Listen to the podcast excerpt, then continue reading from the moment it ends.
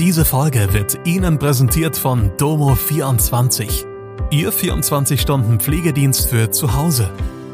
Heute noch die Unterstützung finden, die Ihre Liebsten im Pflegealltag benötigen.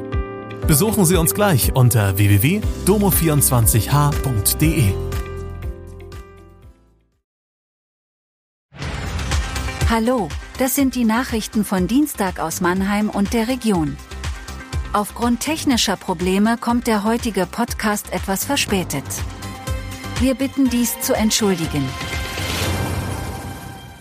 Brand in Mannheimer Seniorenheim. Ersatzbusse für die Riedbahn fahren noch bis Donnerstag. Sperrungen aufgrund des Waldhofspieles. Bei einem Brand in einem Mannheimer Seniorenheim sind gestern Abend mehrere Personen verletzt worden. Wie die Polizei mitteilt, sind Brandursache sowie die Schadenshöhe derzeit noch unklar. Das Feuer ist gegen 22 Uhr in einer Wohnung im dritten Stock ausgebrochen. Der Wohnkomplex befindet sich im Quadrat E6. Die Feuerwehr hatte den Brand schnell unter Kontrolle. Drei Menschen sind mit Verdacht auf eine Rauchgasvergiftung in ein Krankenhaus eingeliefert worden. Eine Mitarbeiterin hat einen Schock erlitten und ist ebenfalls in eine Klinik gebracht worden. Die betroffene Wohnung ist aktuell nicht bewohnbar. Alle anderen Bewohner konnten in ihre Wohnungen zurückkehren. Die für die Riedbahnsperrung eingesetzten Ersatzbusse fahren noch bis einschließlich Donnerstag. Das hat die Deutsche Bahn mitgeteilt. Zwar seien die Bauarbeiten für die Generalsanierung im Sommer beendet. Die Testfahrten auf der Strecke dauern aber noch an. Außerdem ist es bei Mörfelden-Walldorf zu Schäden an der Oberleitung auf einem Bahndamm gekommen.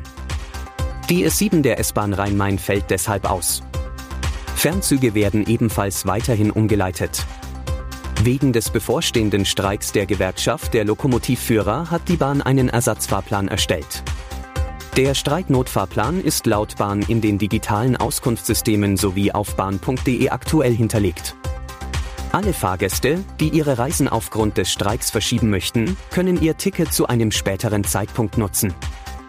Für die Waldhof-Fans wird an diesem Dienstag auf dem Weg ins Stadion einiges anders sein. Wegen des Hochrisikospiels gegen Dynamo Dresden kommt es zu Sperrungen.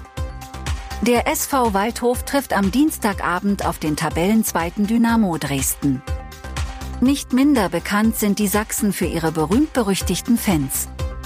Die Polizei rechnet laut Sprecherin Yvonne Schäfer mit rund 1300 bis 1500 Fans, die nach Mannheim anreisen. Um die Lager zu trennen, werden die Fans aus Dresden wie üblich am Neckar neben dem Luisenpark abgeschirmt.